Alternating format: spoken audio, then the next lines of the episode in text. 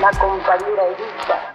¡Yo! ¡Una humilde mujer! Nada más que Evita. En el Palacio de Correos y Telecomunicaciones funcionó desde mediados de 1946 la primera oficina de Eva Perón. En este despacho con vista a la Casa Rosada, Evita dio sus primeros pasos como dirigente política. Yo saldré con las mujeres del pueblo. Yo saldré con los descansados de la patria. Cuando elegí ser Evita, un podcast del Centro Cultural Kirchner con producción del Comando Evita narrado por Julia Rosenberg. Hoy digo, prefiero ser Evita, porque siendo Evita que ustedes siempre me llevarán muy dentro de mi corazón. Episodio 8. El lujo es necesidad. Buena parte del trabajo social para ayudar a los más necesitados que Eva desarrolló desde que asumió Perón la presidencia se institucionalizó a mediados de 1948 con la creación de la Fundación Eva Perón. Con sede en Buenos Aires, se armó una estructura administrativa y burocrática para abarcar todos los rincones del país. Por muchas razones, esta institución era una ruptura respecto a los modos de pensar y tratar los problemas sociales. Durante 100 años, el alma estrecha de los ricos no concibió nada mejor que tratar a los pobres con migajas de limosna. Limosna eran no solamente las monedas miserables y frías que los ricos dejaban caer sobre las manos extendidas de los pobres. Limosna eran también los asilos escasos que construyeron con las obras de alguna herencia multimillonaria. Todo en la obra social del siglo que nos precedió fue así, frío, sórdido, mezquino y egoísta.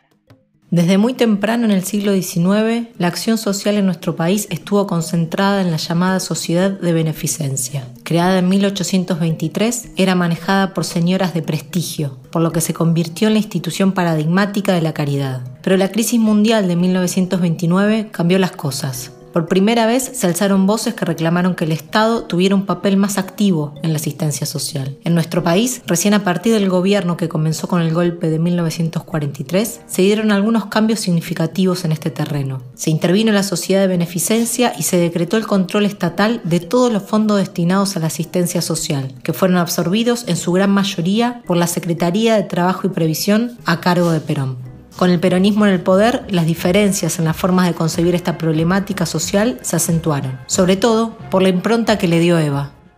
A mí me ha tocado el honor de destruir con mi obra algunos de esos viejos conceptos. Por eso mis hogares son, generosamente ricos. Más aún, quiero excederme en esto. Quiero que sean lujosos, precisamente porque un siglo de asilos miserables no se puede borrar sino con otro siglo de hogares excesivamente lujosos. Sí, excesivamente, lujosos. Mientras la manera elegida por las damas de caridad de asistir a los más pobres mantenía simbólica y materialmente las diferencias sociales, Eva personalizó la asistencia de modo tal que permitiera cortar estas distancias. Desde la fundación se hablaba de derechos sociales, no de caridad, y la acción no se limitaba a resolver un problema o a la satisfacción de una necesidad básica. Ahora los pobres podían acceder a bienes que hasta ese entonces les eran negados. La fundación organizaba vacaciones o repartía sidra y pan dulce a fin de año. En una Navidad, por ejemplo, se llegaron a entregar 5 millones de juguetes a niños y niñas de todo el país. No me importa que algunos se rasguen las vestiduras y aún con buenas palabras me digan, ¿no, tiene miedo de que, se acostumbren a vivir como ricos? No, no tengo miedo. Por el contrario, yo, deseo que, se acostumbren a vivir como ricos, que se sientan dignos de vivir en la mayor riqueza. Al fin de cuentas, todos, tienen derecho a ser ricos en esta tierra argentina. Para sistematizar estas intervenciones, la Fundación estructuró su accionar en dos ejes de acción social directa, distribuyendo bienes materiales por diversos canales, y por otro lado, la construcción de una red de instituciones asistenciales como hospitales, hogares escuelas, ciudades universitarias, etc. El primero de estos ejes fue el rasgo más distintivo de la Fundación. ¿Qué implicó esta forma de trabajo social? Por un lado, estableció una relación directa y personal con el sujeto de su acción. Eva dedicaba muchas horas del día a atender personas que buscaban la ayuda de la fundación y también a la resolución de esos problemas. Este contacto mano a mano buscaba instalar la idea de igualdad, quebrar las diferencias sociales, a la vez que generaba una contención.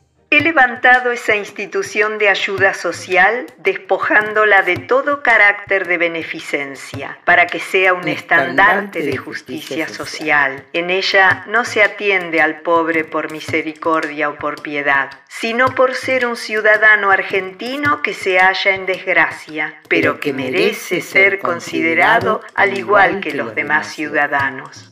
La inscripción institucional de la fundación era algo extraña, ya que si bien tenía una estructura paraestatal, lo que le permitía sortear límites burocráticos, articuló con distintas zonas del Estado, como el Ministerio de Salud, el de Trabajo o el de Hacienda. Básicamente, la fundación se ocupaba de aquellas zonas a las que no llegaba el Estado.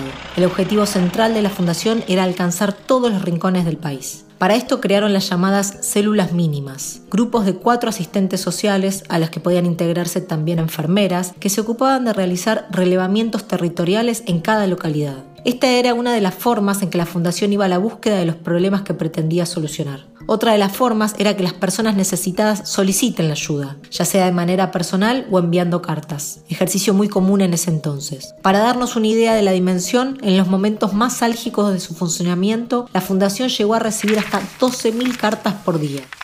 Los aportes de los obreros a la fundación que diariamente recibo demuestran que los, humildes son quienes más se empeñan por salvar a los humildes. Es por eso que yo siempre he luchado contra la beneficencia. La beneficencia satisface al que la practica. La ayuda social satisface al pueblo, que es quien la realiza.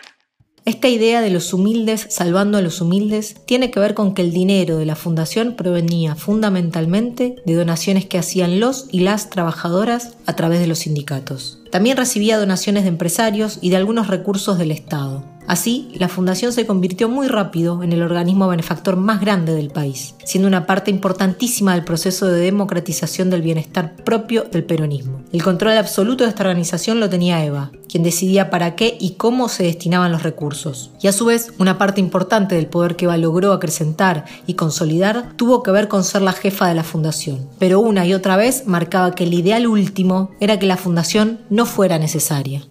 Quiera Dios que en esta tierra de bendición pueda desaparecer pronto la Fundación de Ayuda Social, porque si así ocurriera, significaría que se habría cumplido el ideal peronista de que en esta patria haya menos pobres y menos ricos. Y no habría ya necesidad de tender la mano a los hermanos caídos, porque ese día se habría logrado que la justicia social impere por completo. Entre la población a la que se dirigía la fundación, el centro eran los ancianos y ancianas, los niños, niñas y las mujeres. Sobre estas últimas tuvo una serie de políticas o acciones concretas. Quizás el icono más conocido fue el de las máquinas de coser. La entrega de esta herramienta laboral fue determinante en la vida de miles de mujeres. Fue el símbolo de un mayor protagonismo femenino, dando la posibilidad de ejercer un oficio o una salida laboral a aquellas que eran amas de casa. Este sector social, el de las amas de casa trabajadoras, era la ocupación mayoritaria de las mujeres en todo el país, tal como lo había sido Juana, la mamá de Eva. El peronismo tuvo especial incidencia allí, pero además la Fundación creó una serie de instituciones, tres hogares de tránsito, la escuela de enfermeras y el hogar de la empleada. Todas estas instituciones estaban manejadas por y para mujeres. Unas eran transformadoras de la realidad social de las otras. Creo que estamos cada jornada más juntas, más íntimamente ligadas con nuestro destino paralelo. Creo que día a día, aquí y allá, en las fábricas o en los surcos, en los hogares o en las aulas, se acrecienta esa fuerza de atracción que nos reúne en un inmenso bloque de mujeres con iguales aspiraciones y con parejas inquietudes.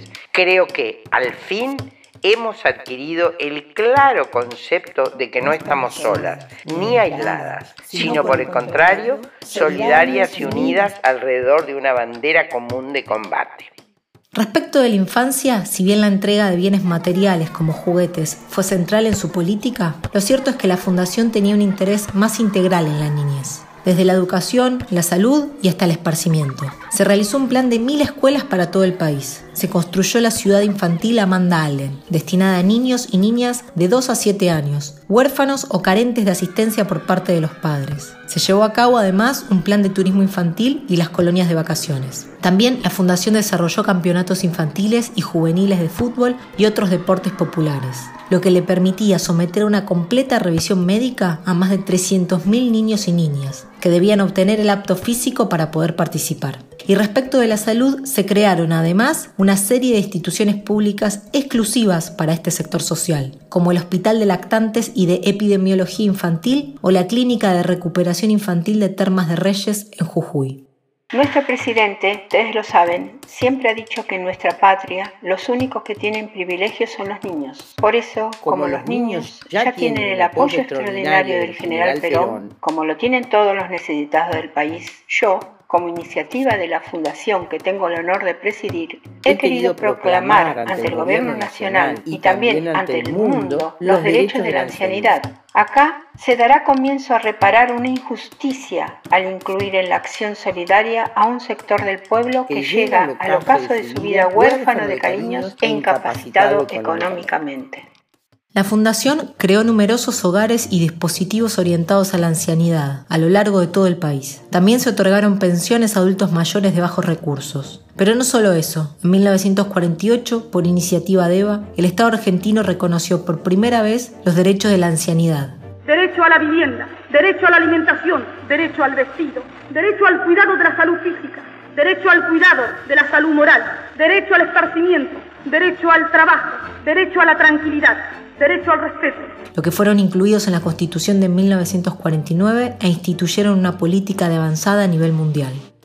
Yo invoco ese espíritu constructor porque la sola proclamación de los derechos de la ancianidad no llenará nuestros objetivos y aspiraciones, porque no, queremos, solo legislar teóricamente, sino concretar una realidad. Pero nuestros objetivos van más allá. Nuestras aspiraciones buscan realizarse más profundamente aún, abarcando no solamente a los ancianos desvalidos de nuestra sociedad, sino a todos los olvidados de la tierra. La, justicia, y la solidaridad no reconocen ni pueden reconocer fronteras. Tengo fe inconmovible de que estos mismos derechos que proclamamos hoy, expuestos ante las naciones del mundo, sirvan de inspiración y movilicen las conciencias.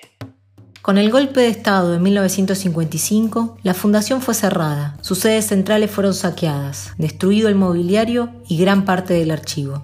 Cada una de sus dependencias fueron ocupadas militarmente o a través de comandos civiles. Los niños alojados en los hogares fueron testigos del fuego en el que ardieron frazadas, sábanas, colchones, pelotas y juguetes. En la mayoría de los casos se expulsó a las personas que allí residían. La fundación fue uno de los primeros objetivos de los golpistas y al que con más saña buscaron destruir.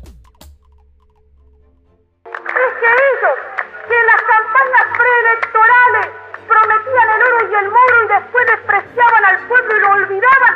Les molesta que haya una mujer que trate de amparar a los ancianos, a los humildes, a los desvalidos, a los niños. Es que a ellos les molesta todo lo que se haga al bien del pueblo.